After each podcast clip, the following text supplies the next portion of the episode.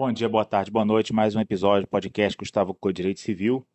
Voltamos ao assunto Pelé, né? Porque parece que ele tem mais uma filha. E é uma oportunidade interessante de falar sobre reconhecimento de paternidade e efeitos no inventário, né? O que acontece? Esse inventário ele só vai poder seguir até um determinado momento, não é? Porque não será, é, é, digamos assim, cauteloso dar seguimento a ele sem que se verifique efetivamente é, o quanto é devido a essa possível filha.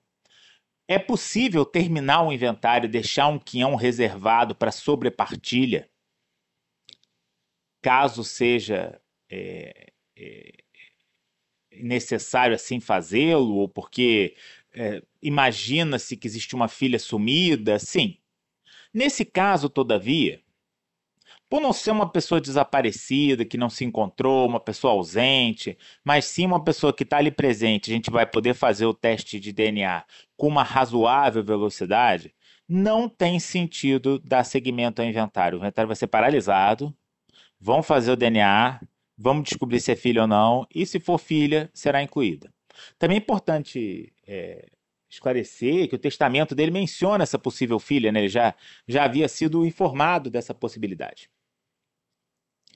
E por que, que o testamento menciona a filha? Mais do que por qualquer outro motivo, para que ele não seja rompido com o óbito, né?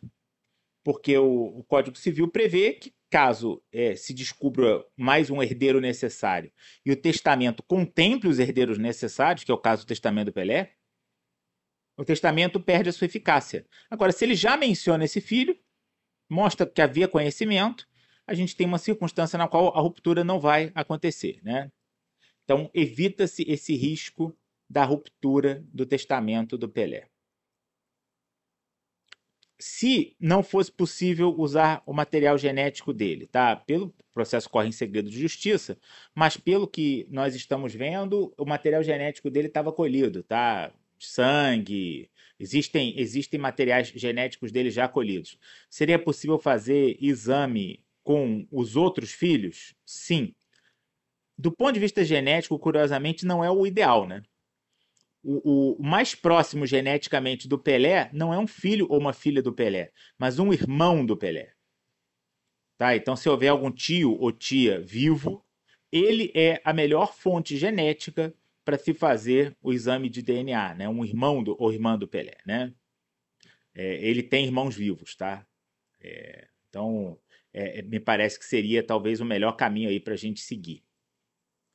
Uh, outra questão que me parece bastante relevante mencionar é que isso também não muda a discussão sobre quem vai ser o inventariante e continua sendo a esposa. Surgir mais um filho, não muda quem vai ser o inventariante.